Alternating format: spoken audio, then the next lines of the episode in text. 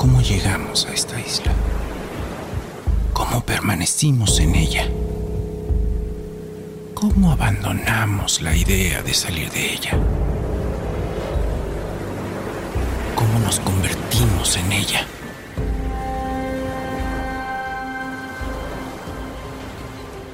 ¿Dejaremos de ser ella? El relato que estás por escuchar surge de un sueño y un fenómeno ficticio en él. La isla del tesauro.